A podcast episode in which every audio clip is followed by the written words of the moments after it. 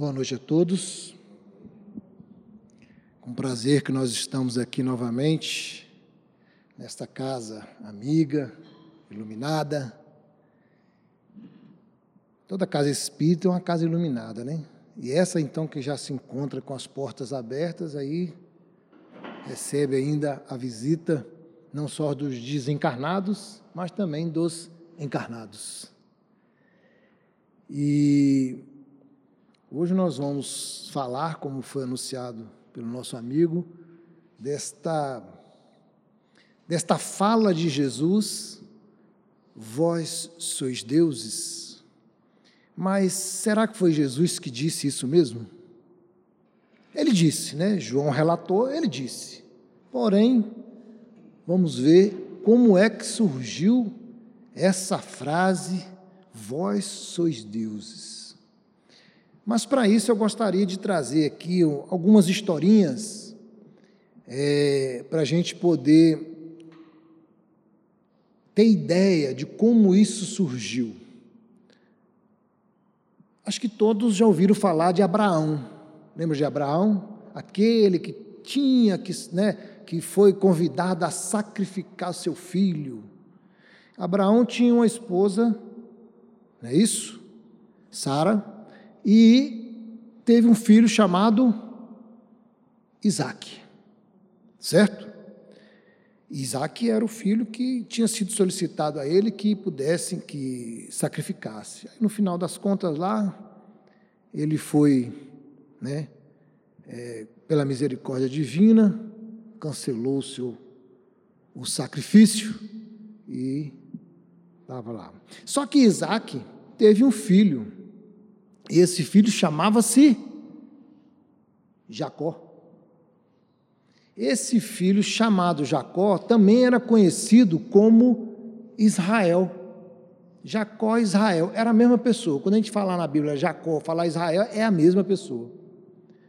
E esse povo vivia ali cinco mil anos antes de Cristo, olha só, cinco mil anos antes de Cristo, certo? Abraão, Sara, Jacó, é, Isaac e Jacó, Israel. Eles viviam ali, é, naquela região que hoje é o Iraque, antiga Mesopotâmia. Quem lembra da história, né? estudamos a história, entre os rios Tigres e Eufrates, era famosa, né? todo mundo estudou o rio Tigre e Eufrates. Pois é, entre aqueles dois rios, que era uma região assim, que era farta de agricultura, era fácil, porque era muito bom para se plantar e para se colher, então o pessoal, o povo ia para lá, vivia lá. E o povo, esse, esse, essa turma vivia toda ali. Só que eram várias tribos, várias, né? Eram nômades, viviam para lá, para cá, não tinham residência fixa.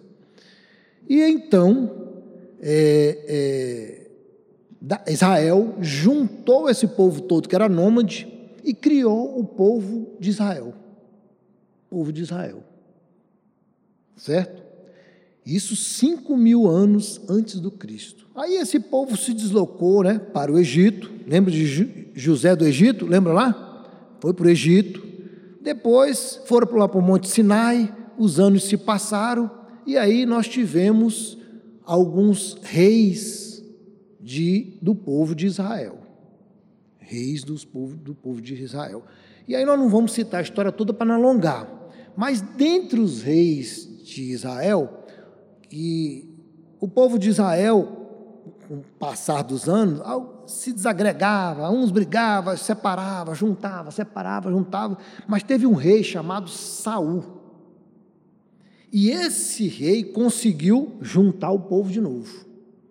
Aí juntou o povo de Israel de novo. Esse, esse rei Saul, ele era um rei que gostava muito de, de música, gostava muito de, da parte artística. E ele, assim, ele, ele, ele, ele, ele tinha uma pessoa que, que trabalhava com ele, né, na realidade era existia uma pessoa chamada Davi. Esse Davi, ele era um, um cuidador de ovelhas, certo? Mas ele, além de cuidador de ovelhas, ele tocava e cantava lá no palácio para o rei Saul. Então ele era uma pessoa assim, passou a ser uma pessoa de confiança do rei Saul, né? Para você cantar e tocar ali no, no palácio, né? Para o rei, então você era uma pessoa de confiança. E Davi era assim, ele era conhecido não só por ser um, um, um pastor de ovelhas, né, um cuidador de ovelhas, mas também era, era, foi conhecido como um grande guerreiro, uma pessoa que forte né, e culta. Ele estudava muito a Torá. Você sabe o que é a Torá, gente? A Torá é o Velho Testamento, as leis de Moisés. Então ele estudava muito, então para ele cantar e tocar, aí ele usava a Torá, ele falava, ele divulgava a Torá através das canções. Davi. Só que Davi, ele, ele tinha tanto conhecimento e passou a ter tanta confiança do rei Saul, que ele acabou sucedendo o rei Saul no povo, no comando do povo de Israel. Aí chegou lá o rei Davi. Agora o rei Davi, ele não era bobo não. Ele, né, também já, já gostava de cantar, já gostava da, da, de tocar, né? E aí ele falou assim: Olha, eu preciso fazer alguma coisa.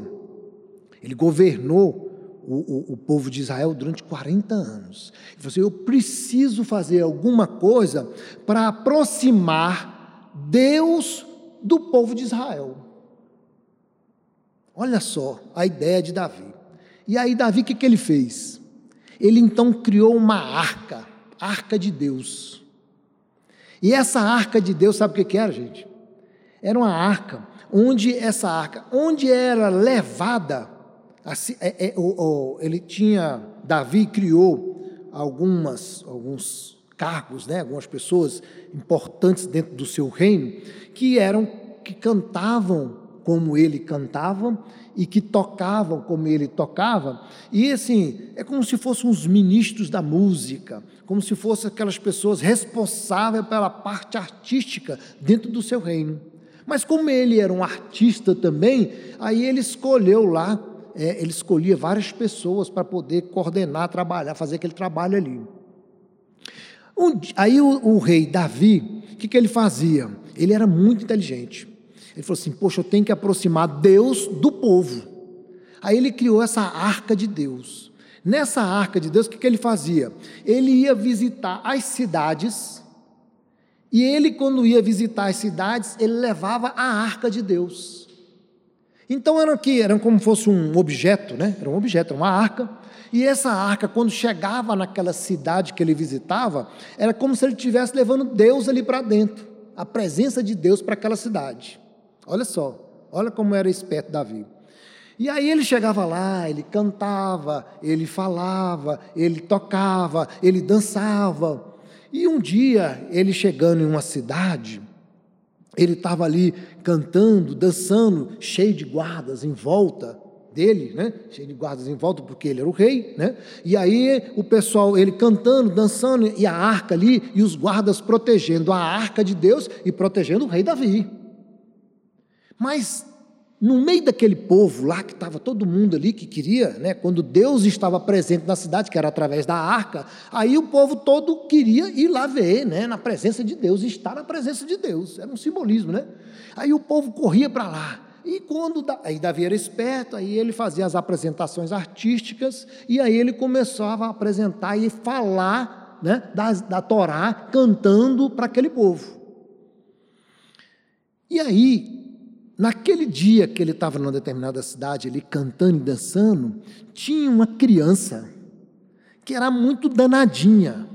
E essa criança furou a barreira ali dos guardas, correu e pulou no colo de Davi e começou a dançar e a cantar com Davi. Davi, né, se é, é, ficou ali, é, é como se diz assim, doce com aquela criança, né? E aí gostou daquela criança e tal, isso, aquilo, outro, começou a dançar e a cantar, e a criança no colo dele, e ele dançando e cantando. Aquelas crianças se chamava Azaf. Azaf. Aí o que aconteceu? O que, que Davi fazia? Davi, através das suas canções, e quando ele levava a arca de Deus nas cidades, ele levava aquela arca E ele não somente falava da Torá, ele começou a criar é, é, é, cânticos, né? Cânticos que falava da Boa Nova para levar a mensagem para o povo, além da Torá. E esses cânticos, essas poesias que ele levava através das canções artisticamente, sabe como é que se chamavam? Salmos. Então, quando a gente ouve falar assim, o salmo número tal, né? Qual o salmo mais famoso que já ouviu falar? 23, 91, né? Até salmo para danar, né? E aí o que acontece? Esses eram conhecidos de salmo. O que, que eram os salmos? Salmo então era o quê? Eram canções, eram poesias que se falava para fazer a divulgação da Torá, mas não somente as leis de Moisés, se falava também do que se queria. Porque o que é a Torá? A Torá tinha as leis de Deus, mas tinha as leis civis.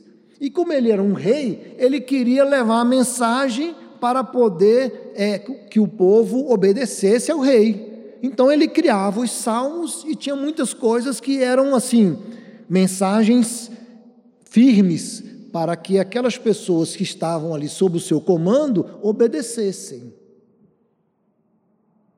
E Asaf, como se, é, com aquele encontro com Davi, se tornou ali, é, Davi o convidou e ele passou a fazer parte do grupo daqueles que cantavam e, e, e coordenavam a, a, a arca de Deus. E Asaf então passou a ser aquele, foi designado por Davi para conduzir todo esse processo. Ele cresceu ali dentro, né, e tal, e ganhou a confiança de Davi, e aí ele foi criando e, e, e, fazendo, criando canções e criando salmos. Asaf criou 12 salmos. Eu vou, vou trazer, eram, é, salmos são 138. Dos 138, Davi, Davi criou 73. Asaf criou 12. Salomão, rei Salomão, você lembra do rei Salomão? Criou dois. E tinham 51 salmos, né? tem 51 salmos que são anônimos. Desses 12, desses 12 salmos de Asaf, tem o Salmo 82. Olha só, Salmo 82.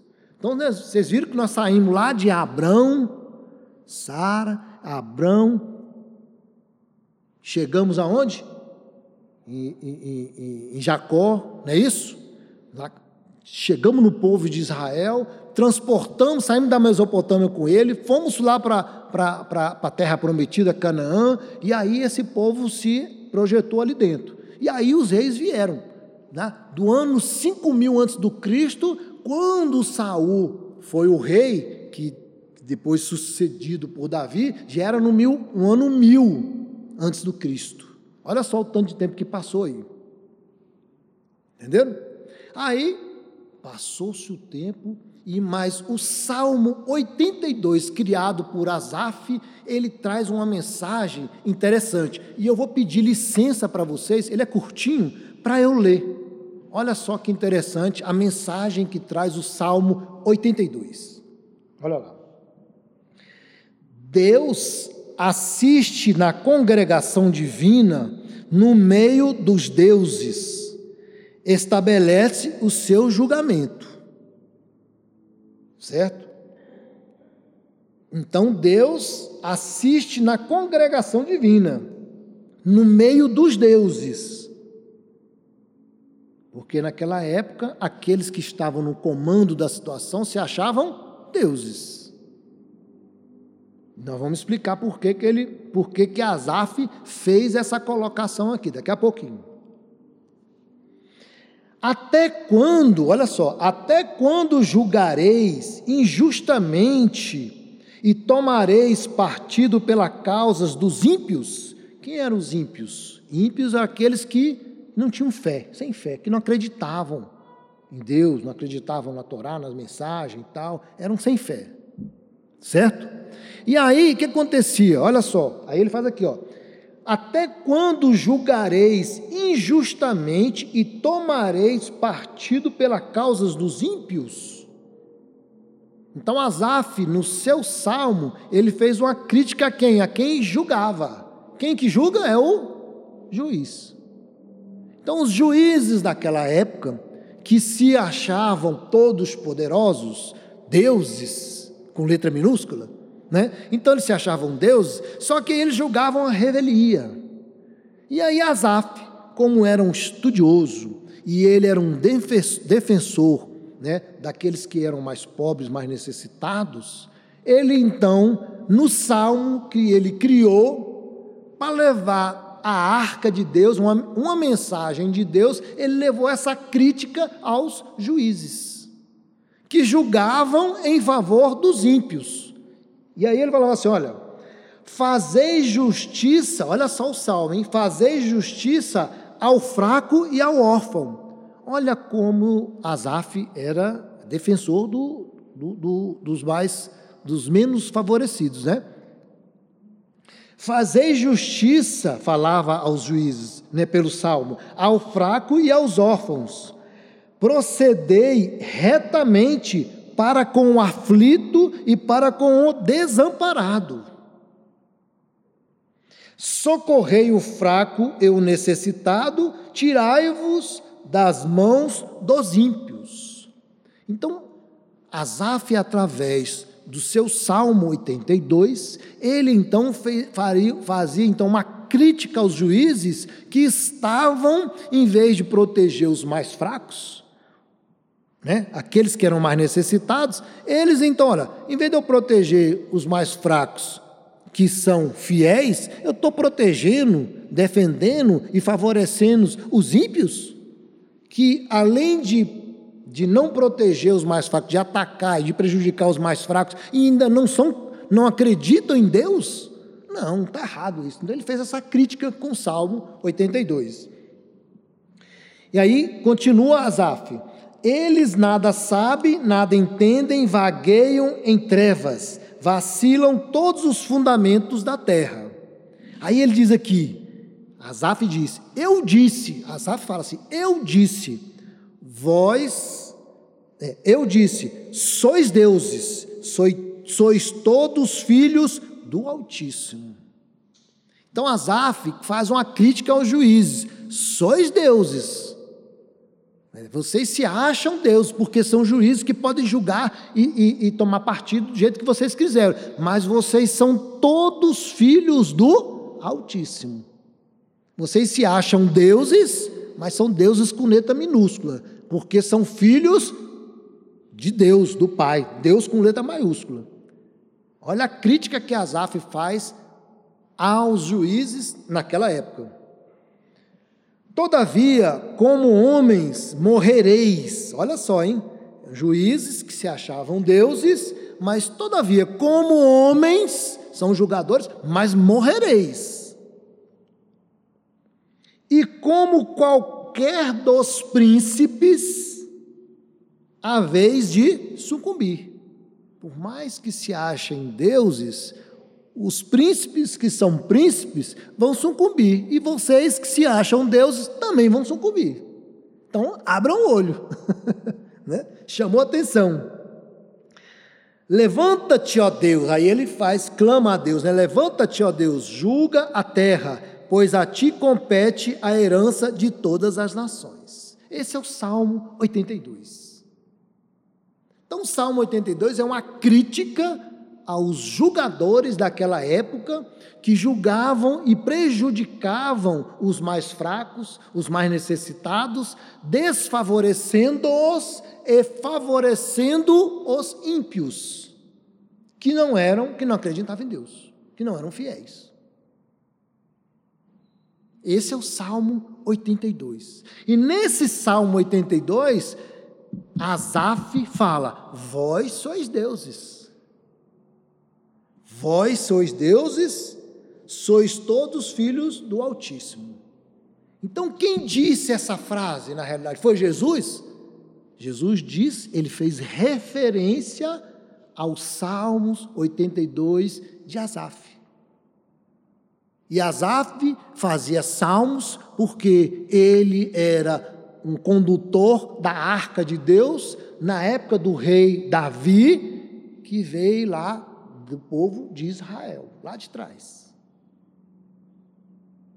Então, vós sois deuses é uma referência que Jesus faz a uma fala presente na Torá, no Velho Testamento, que é os Salmos. Perceberam? Porque a Torá não é só a, a, a, as leis de Moisés, também os profetas, e eles eram profetas. Bacana, professor? Esse aqui é o professor, sabe tudo esse homem aqui, viu? Aqui eu tenho que andar pianinho, senão ele me corrige. ok? Então, aqui, o Salmo 82 é um cântico de adoração, porém, uma crítica, né, uma repreensão à injustiça e à parcialidade dos juízes naquela época. Que acontecia, na realidade, por causa dos julgamentos injustos em favor dos ímpios, né, que não tinham fé, e, e, que, e que não defendiam, né, na realidade, na realidade, os salmos defendendo os fracos, órfãos, aflitos, desamparados. O salmo defende, os juízes não, né? Aí, é, esse, essa passagem, aí nós vamos, vamos passar aqui para um outro ponto, que é um, uma. Quando é que ocorreu isso que Jesus disse isso, né? Porque nós já vimos que o vós sois Deus não foi dito por Jesus. O tema é vós sois deuses. Mas ele não foi dito por Jesus, foi dito por Asaf no Salmo 82. Agora, quando é que Jesus disse isso? Naquela época, já na época de Jesus, tinha uma festa chamada Festa da Dedicação. Essa festa da dedicação era uma festa que era comemorada é, em celebração a Deus pela vitória dos judeus contra os, os, os inimigos né, da antiga Síria, certo? Então tinha uma festa, festa da dedicação, chamavam. E aí, nessa época da festa da dedicação, Jesus, essa festa ocorria em Jerusalém principalmente, porque eles se reuniam para comemorar essas vitórias, esse período festivo, eles iam todos para Jerusalém. E Jesus foi a Jerusalém estava em Jerusalém nessa época. E Jesus andando pelo templo, lá, né, andando pelo templo, encontrou alguns daqueles chamados doutores da lei lá daquela época. Do, do, do, do, do, do grande sinédrio, né, chamado grande sinédrio. E aí, o que aconteceu? Eles encontraram Jesus, assim, vamos tirar uma casquinha desse cara aqui agora, né? Vamos tirar uma onda com ele aqui. Aí chegaram lá, encontraram com Jesus e falaram assim: olha. É... Aí falaram para aí está lá relatado em João, né, 10, 24. Até quando nos deixará em suspense? Os doutores da lei perguntaram para Jesus: Até quando nos deixará em suspense? Por que, que eles perguntaram isso a Jesus? Olha só. Se você é o Cristo, diga-vos abertamente, diga-nos abertamente. E aí Jesus respondeu: Mas eu já vos disse. Eu já vos disse. E aí Jesus continua: Não, eu já vos disse e não credes. As obras que eu faço testificam a meu respeito. Aquilo que meu, olha só, hein, gente, aquilo que meu pai me deu é maior do que tudo. Oh, aí o começa a criar confusão, né? Jesus gostava do encrenca também, né? e da mão do, do Pai ninguém pode arrebatar. Aí diz assim: eu, olha só, aí Jesus comprou a briga de uma vez. Aí Jesus fala assim: eu e o Pai somos um só. Pronto. Os caras chegaram lá e falaram assim: rapaz, se tu diz que tu é filho do Pai, se tu diz que é Jesus Cristo, tu é veio, tu é, né? Tu é o bom. Por que, que tu não já prova? Ele falou assim, mas eu já provei, por tudo que eu fiz aqui, pela, pela cura dos cegos, dos leprosos, tudo má, papapá, papá, né? Aí eu já, já provei, mas vocês não acreditam. E aí Jesus, né, fez a crítica, olha, por mais que vocês não acreditem, eu e o Pai somos um só. Falei, pô, agora, aí os caras pegaram, pedra na mão e queriam apedrejar Jesus. Rapaz, não é possível que você quer, quer, quer tirar, né? Quer fazer isso na nossa cara. Aí Jesus assim, mas por que querem me apedrejar? Porque eu estou dizendo isso? Aí eles falaram assim: olha. Aí ele falou assim: é, não é, não é por esta obra boa que o apedrejamos, os judeus falaram, e sim por causa da blasfêmia, pois sendo tu homem, te fazes Deus a ti mesmo. Porque quando Jesus fala que ele e o Pai é um só, é como se ele estivesse se comparando a Deus, né? E aí os judeus que já eram encrencados com ele, falaram assim, Pô, já pegaram pedra para atacar em Jesus. Então, ele falou assim, ó, nós queremos te apedrejar porque você está se fazendo Deus. E aí Jesus, aí Jesus pegou e deu a chave, né? Deu o um nozinho neles. O que, que Jesus falou? Não está escrito na vossa lei né? Eles não eram doutores da lei, eles não estudavam a Torá, não estudavam o Velho Testamento, não estudavam tudo que foi dito lá atrás, inclusive o Salmo 82 fazia parte da Torá. Eles, eles não eram os doutores, porque o doutor da lei, eles estudavam a Torá, eles discutiam, passavam lá dias e dias discutindo, às vezes uma vírgula na Torá, mas discutiam, era, era, era o papel deles. E aí, o que, que Jesus falou? Olha, não está escrito na vossa lei, eu disse, sois deuses? Então, quando Jesus falou que eu e o Pai somos um só, ele não estava nem contrariando a Torá, que era a lei defendida pelos doutores da lei. Porque se eu e o Pai somos um só, eu sou Deus, né? E aí falou assim: você está se dizendo Deus, você não pode fazer isso. Uai, mas a lei de vocês não diz que vós sois deuses. Então, Jesus era um grande conhecedor da Torá, porque se ele não fosse, ele jamais diria isso. E ele era, porque quando ele tinha 12 anos, que ele foi levado a Jerusalém lá para ser testado, porque ele foi levado pelos pais, né, quando ele deu aquela aula lá para os doutores da lei naquela época lá. Por quê? Porque ele foi levado lá para quando a criança já tinha uma certa maturidade e poderia é, receber ali a, a, sua independência como homem, né, fazer a sua vida, ele tinha que ser levado lá na, na Jerusalém e, e provar para os doutores que ele que ele sabia Torá. Ele tinha que saber Torá. Então ele ia lá para ser testado, era uma prova oral que os doutores faziam. E Jesus foi lá e pá, pá, pá, deu a aula dele, ele sabia tudo. Jesus era muito inteligente. Não precisa nem dizer isso, porque a parte, sem falar da parte espiritual. Ele, como espírito superior, o espírito perfeito, ele já tinha esse conhecimento e lia ali no, onde ele precisasse, se ele precisasse de recorrer a alguma coisa, ele lia onde ele precisasse de ler ali. Mas independente disso, ele tinha conhecimento da Torá. Né? E aí, é, ele então fez essa referência à passagem lá atrás do Salmo 82. E aí quebrou a perna dos, dos, dos, dos doutores lá, dos judeus, lá no Templo de Jerusalém. Então, quando a gente ouvir essa passagem, vós sois deuses, ou sois deuses? Eu disse sois deuses? Lembrem-se, Jesus fez uma referência a uma passagem que está no Salmo 82 de Asaf, que foi feito lá atrás, na época do rei Davi.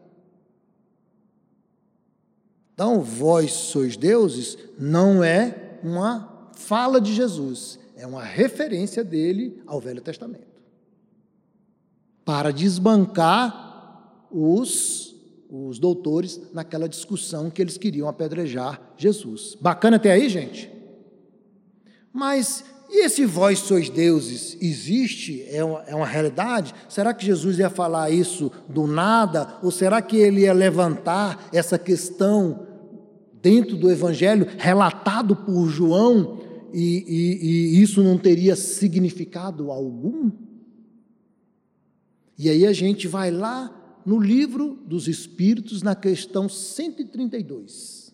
Na questão 132 do livro dos Espíritos, Kardec pergunta para os espíritos qual é o objetivo da encarnação. E os espíritos respondem para Kardec que eram dois os objetivos da encarnação. O primeiro era de quê?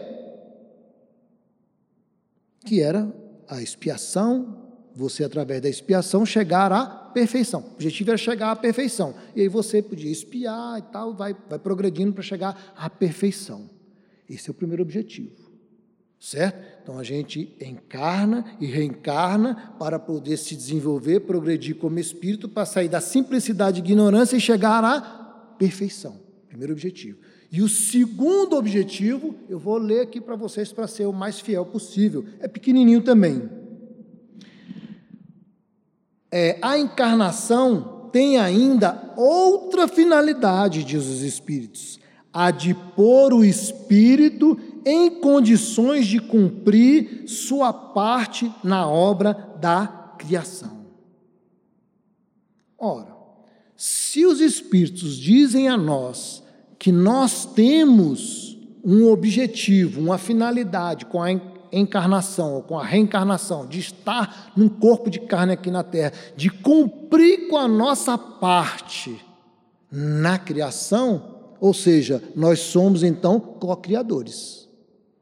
A partir do momento em que o homem e a mulher, né, procriam, eles já entram nesse processo.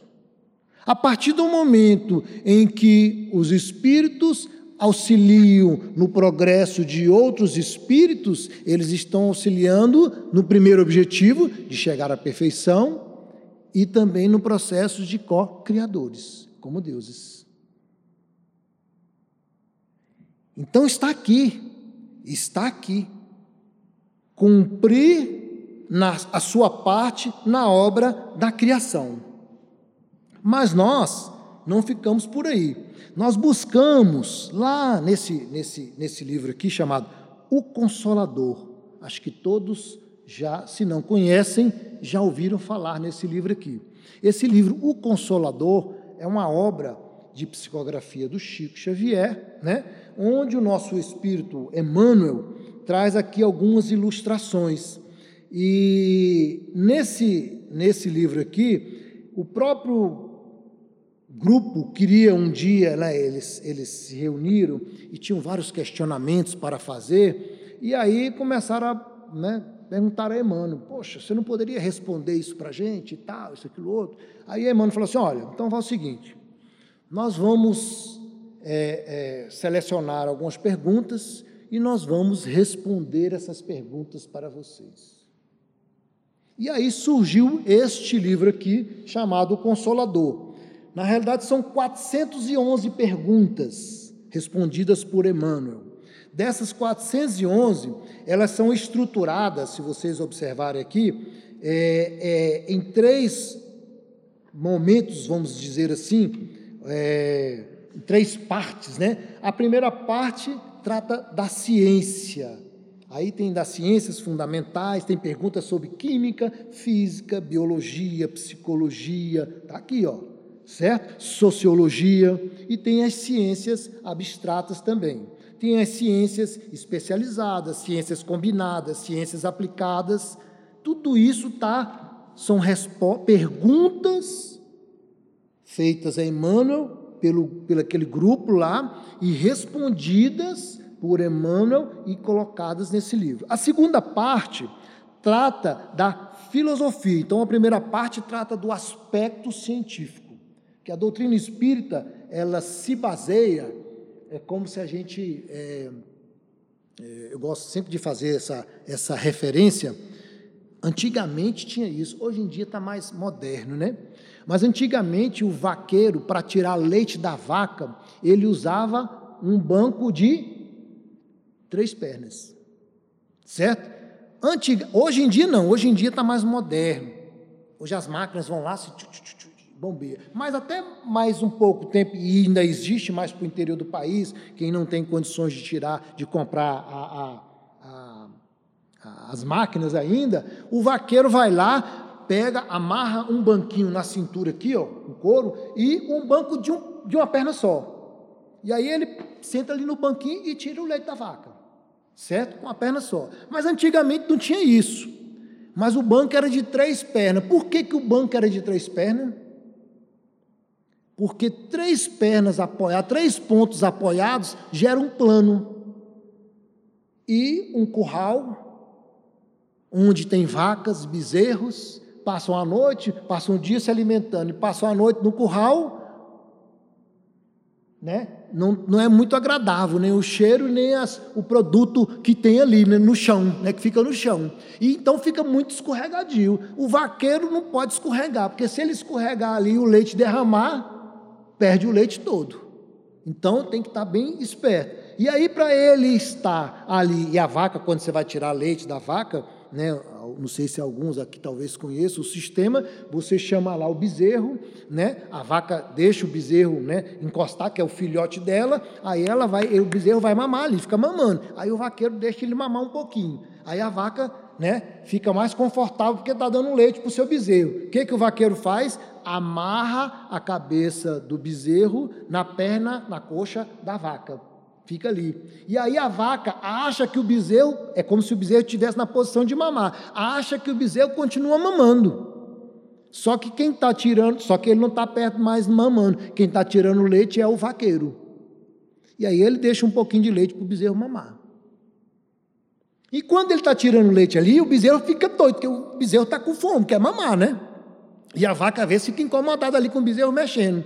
E aí ele mexendo ali e tal, e o, e o vaqueiro ali tirando leite, ele pode escorregar. Para ele não escorregar, ele tem que estar tá bem apoiado. Para estar tá bem apoiado, tinha um banquinho de três pernas. Para o leite não derramar. Certo? O que, que tem isso a ver com a doutrina espírita? Que a doutrina espírita se apoia em três pilares porque três pilares formam um plano. E quais são os três pilares? É o aspecto científico, o aspecto filosófico e o aspecto religioso.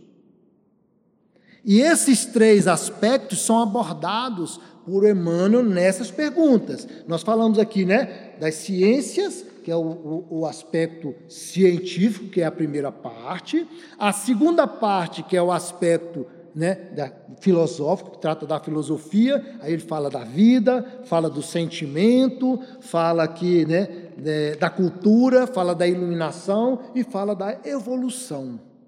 E se a gente for observar, isso aqui são princípios que a doutrina traz. É o aspecto filosófico.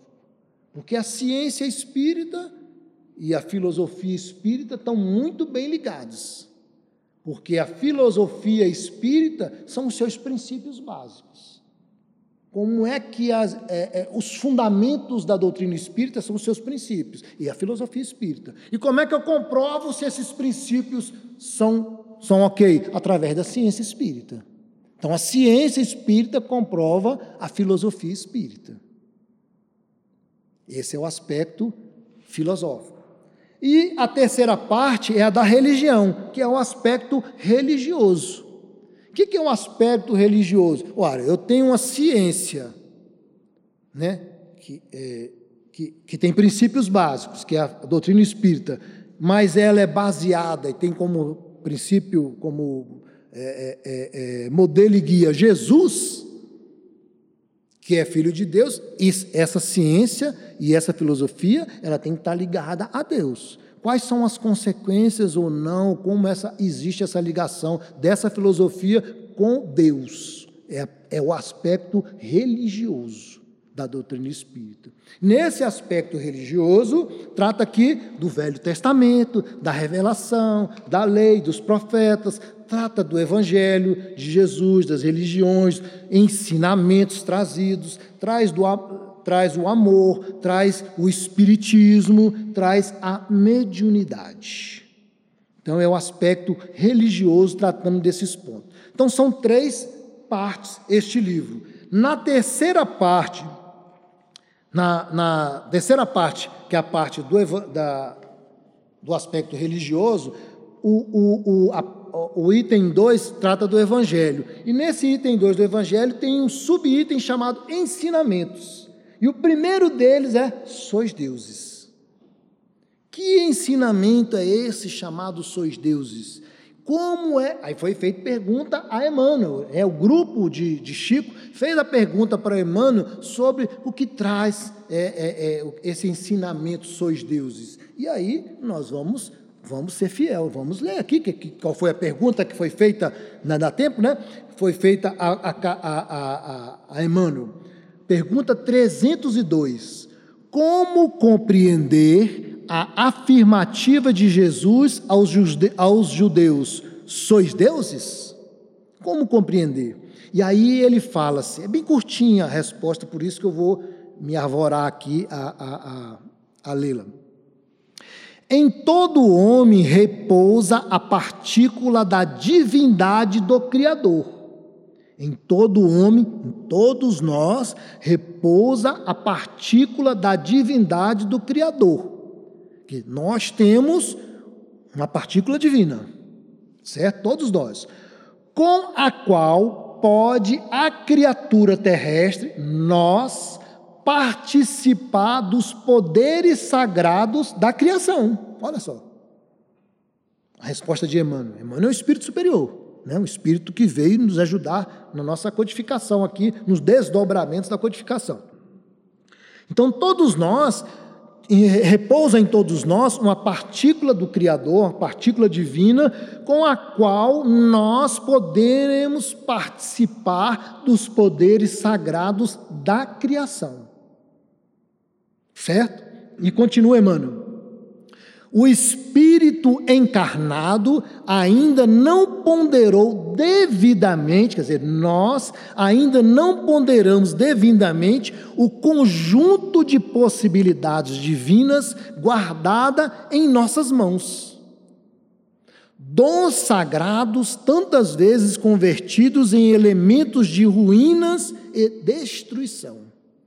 E aí a gente pode ver, tem aí um exemplo claro agora da guerra da Croácia com a Rússia, onde a destruição né, e o prejuízo grande que se traz à, à Ásia, à, à, Europa, com reflexos na, nas Américas, onde a gente tem, por uma irresponsabilidade ou por, um, por falta de bom senso, de ponderação devida, de dirigentes, de presidentes, de governantes que buscaram é, é, é, trazer ruínas e destruição àqueles povos e à humanidade também. Certo? E para finalizar, Emmanuel diz: entretanto, os poucos, poucos que sabem crescer na sua divindade, nessa partícula que nós carregamos, pela exemplificação e pelo ensinamento, são cognominados na terra santos e heróis, por afirmarem a sua condição espiritual, sendo justo que todas as criaturas procurem alcançar esses valores, certo?